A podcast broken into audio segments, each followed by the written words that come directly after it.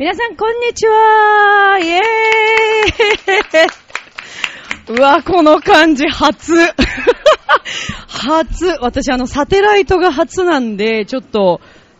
いや、楽しいですね、この外の感じね。さあ、ということで、始まりました、チョアヘオ .com 木曜日配信、ミッチェルのラブミッションよりミッチェルです。よろしくお願いします。イェイイェイイェイ。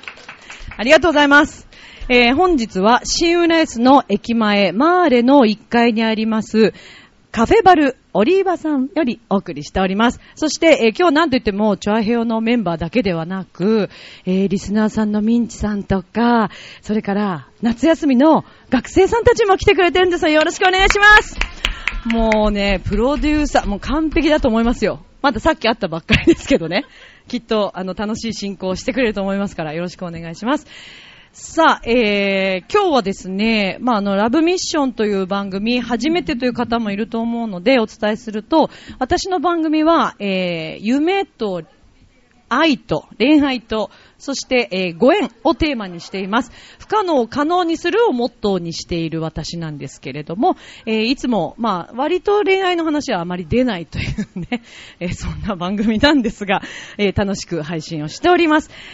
先日あの200回目を迎えることができまして、皆様のおかげです。本当にありがとうございます。ありがとうございます。もう、チョアヘオ .com にお世話になりつつ、そして、えー、この浦安でね、こうやってまたお話ができるというのがとっても嬉しいです。今日はよろしくお願いします。で、あの、今日は早速なんですけど、夏休みのボランティアの学生さんたちから寄せていただいた質問がたくさんあって、もうね、これを多分話したら時間になりそうなんで、こっから今日は広げていきたいと思います。まず、えー、私はあの、オペラとか、まあ、クラシックの、えー、歌を歌ってるんですけど、オペラの魅力は何ですか？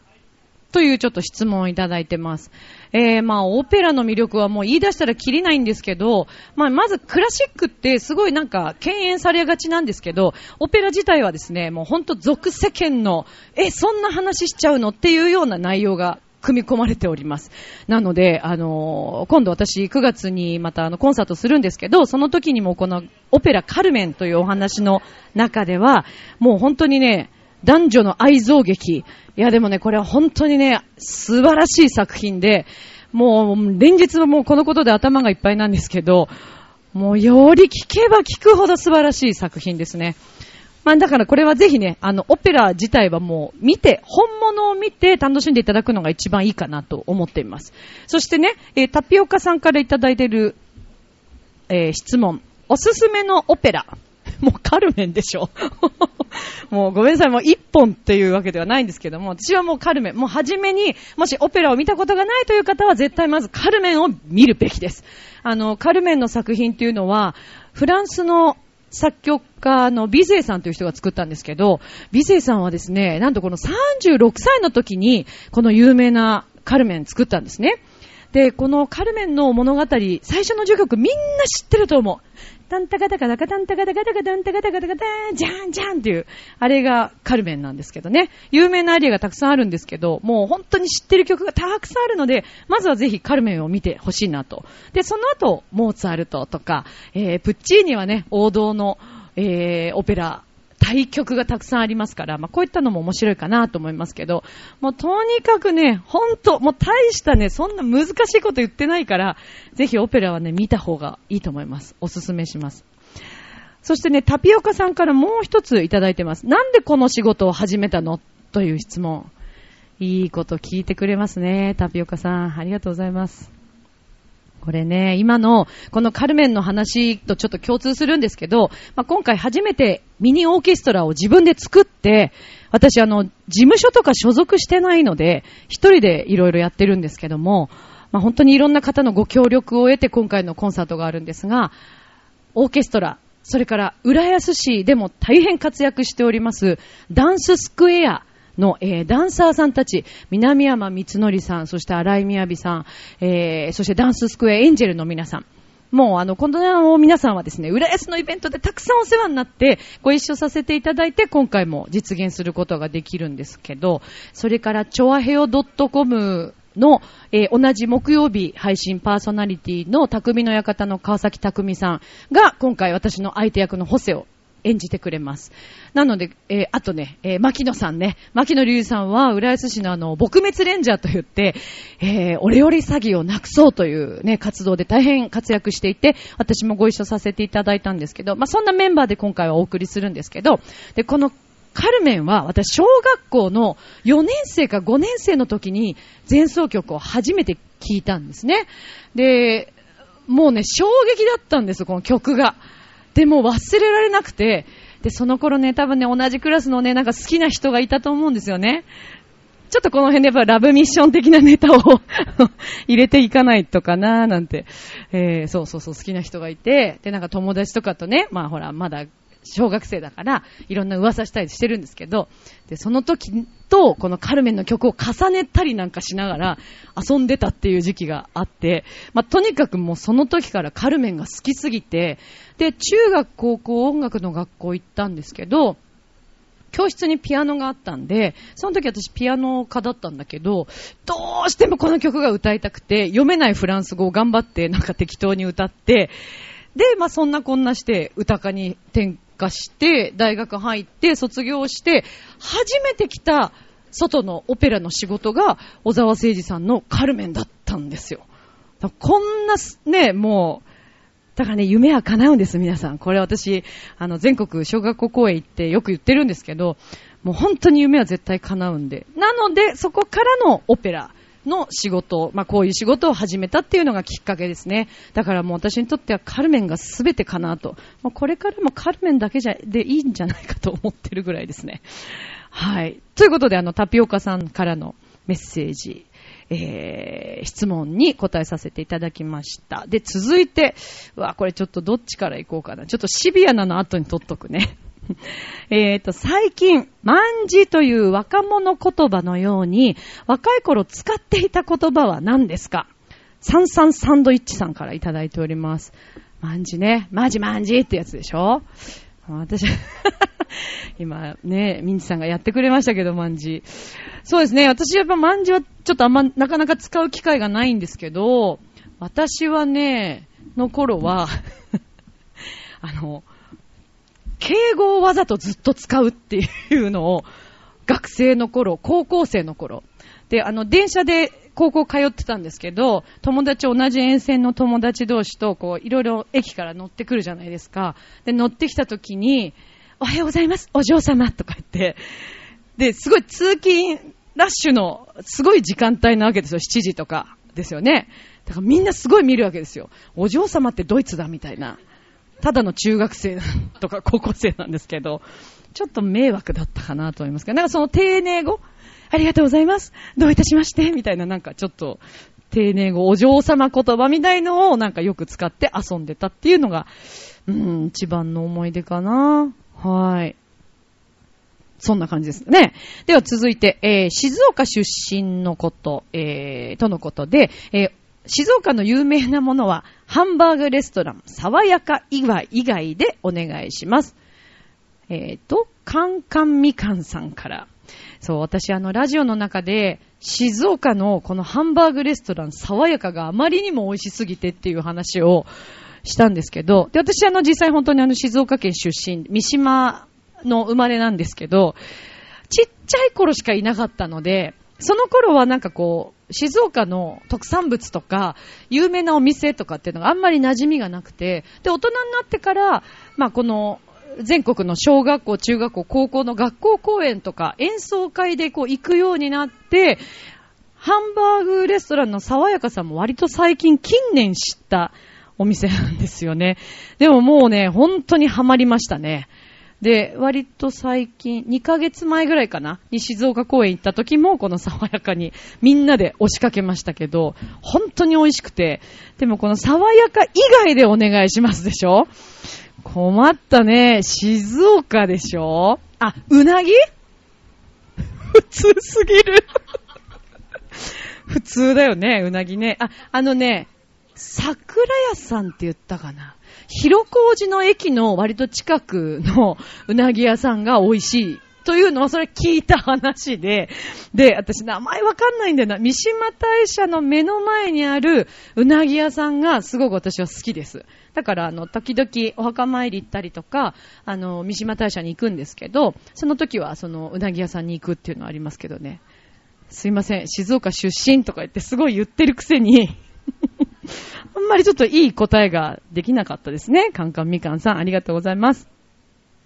えーっと、じゃあこっち行こうかな。誕生日、同じです。7月なので、夏って好きですか？私は嫌いです。スーパーカップさんからいただいてます。夏ね、でもまあ今も結構ね、もうそろそろ秋になるかなと思いつつ、やっぱりまだ夏って感じですけど、私は夏好きですね。どうですか？皆さん。夏。夏。あ、好き派と顔を振って、横に振ってる派とっていう感じですかね。あのー、やっぱり夏の良さってこう開放的になれるところかなと思ってるんですけど、まあ、冬は確かに着込めばいいっていう人もいるんだけど、私はちょっと冬の方が苦手で、外に出たくなくなっちゃうんですよね。なんか、夏は暑いけど、ちょっと外にいろいろね、こう出たいなと思ってますけど、まあね、本当に今日ね、たくさんの方、あの、バス停の前並んでいらっしゃいますけど、まだ夏休みのね、お子さんたちもたくさんいると思うんですけど、夏といえばやっぱりほら、プールっていうね、楽しみもあるし、海、私はもう海入らないけど、海に、を見に行くのもも好きだし、なんかこう、夏だからこそ外、あ、花火大会ね。花火大会もいいですね。うん。あの、今年は久しぶりにちゃんとした花火大会を近くで見に行きましたけど、うん、やっぱり、ああ、いや、感動しますよね。でも、浦安の場合はね、毎日のように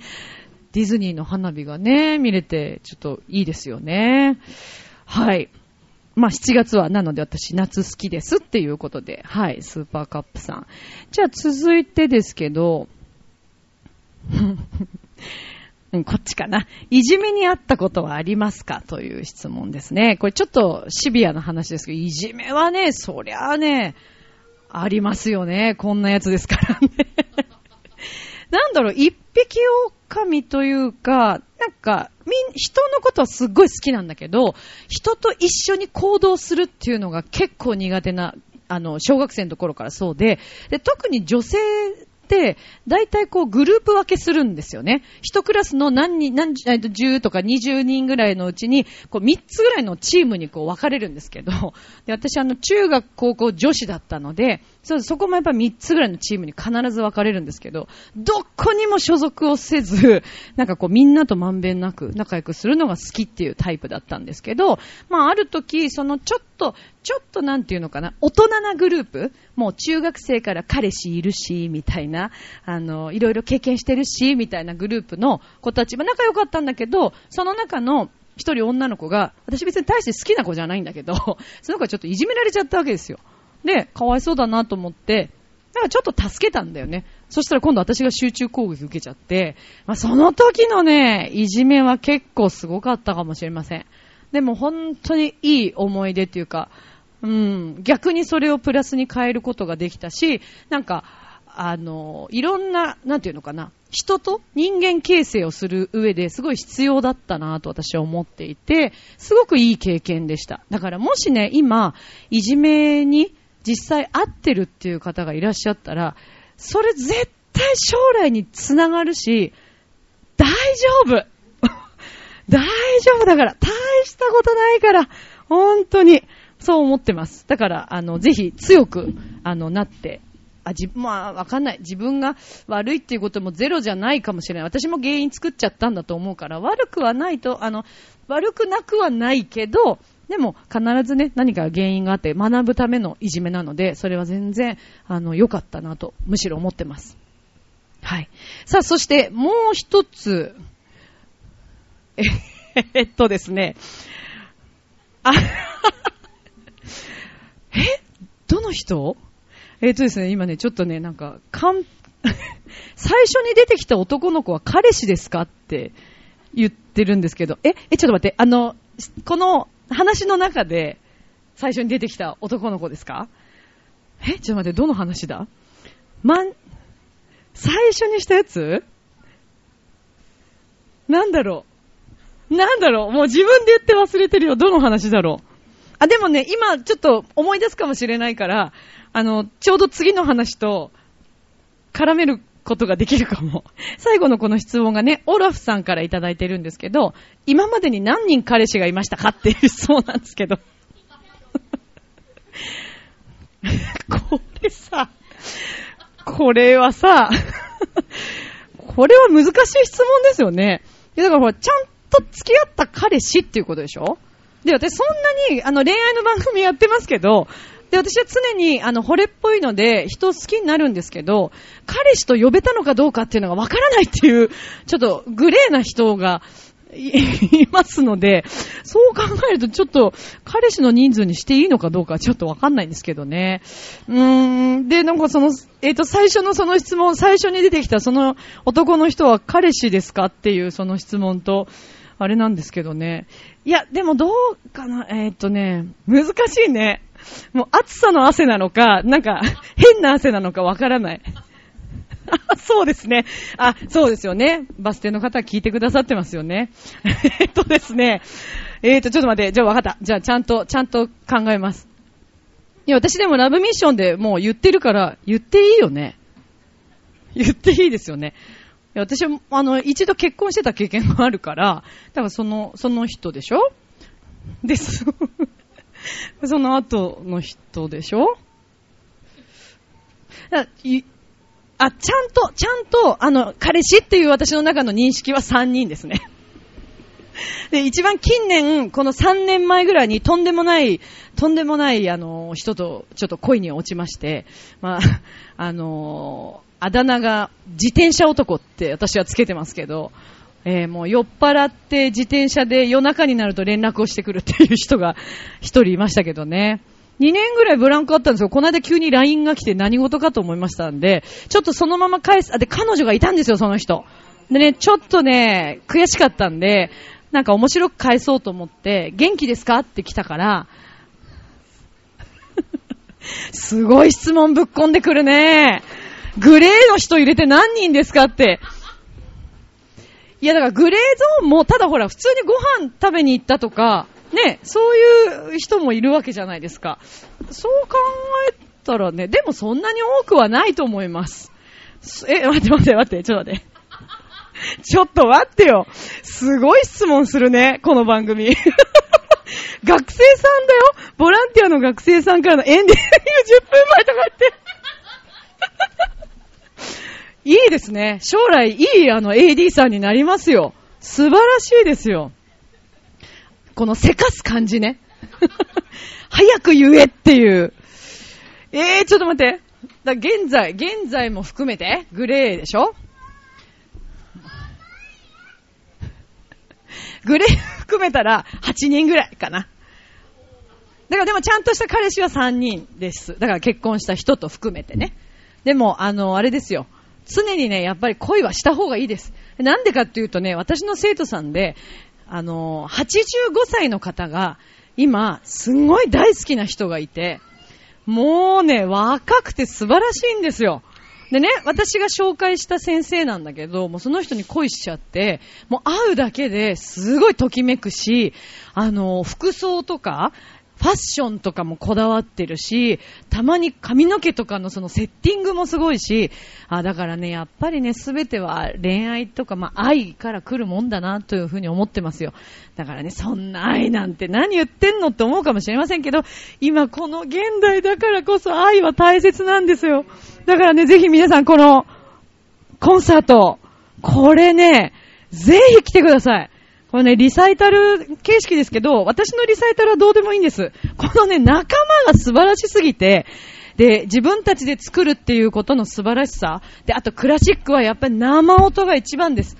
あのー、歌声、役者さんの声、ダンス、オーケストラ、もうすべていろんな方たちが出演してくださいますから、バス停にね、いらっしゃる皆さんも、もうチラシね、私ね、1万枚吸っちゃったからね、腐るほどあるんですよ。もしよかったらもうぜひ、ぜひお持ちいただけるとすごい助かります。よろしくお願いします。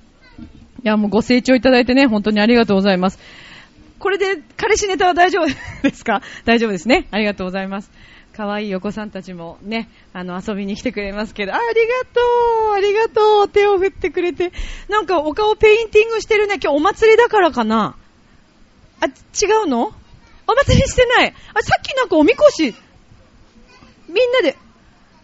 みんなでなんかつけてるんだ。かわいいね。いいですね。こういうところがね、浦安のなんか、ほのぼのするよね。ね夏休み中だよね。私も夏休みしたい。ね、いいですね。さあ、えー、エンディング5分前ということなんですけども、今日はちょっとね、あの、質問をたくさん、まあの、学生さんたちからいただけましたので、ちょっとそれでお話をさせていただいたんですけれども、まあ、あの、とにかく、このラブミッションの番組の中では、本当にいろんなご縁とか、えー、そこから広がっていったお話だったり、まあ、あの、たまにお便りをいただくこともありますし、それから音楽を流すこともありますし、オリジナルの曲を、あの、演奏することももあります。なので、ぜひあの皆さんね、ラブミッションも、えー、聞いていただきたいと思いますし、調和表 .com はあの、たくさんの番組があります。芸人さんの番組だったり、それこそね、浦安の人気者、洋一郎くんの番組もありますし、えー、それから、声優さんでね、とっても可愛い声のまゆっちょの番組もあるし、もうたくさん、たくさん番組ありますから、ぜひあの皆さん、調和平ともども、浦安、そして、えー、世界に発信していけるように、これからも頑張っていきますので、皆様どうぞよろしくお願いいたします。さあ、で、改めて、えー、告知ですけども、9月の13日、えー、コンサートですが、えー、ソプラノリサイタルということで、今回私初めての大きいリサイタルをさせていただきます。で、えっ、ー、と、前半はオペラを、えー、有名なアリアをですね、あの、もう、伝説のディーバと言われたマリア・カラスさんのお話とともに、えー、物語とともに曲を当てていくんですけれども、後半はもうさっきから熱く私が語っているカルメン、えー、この抜粋を、のコンサートを行います。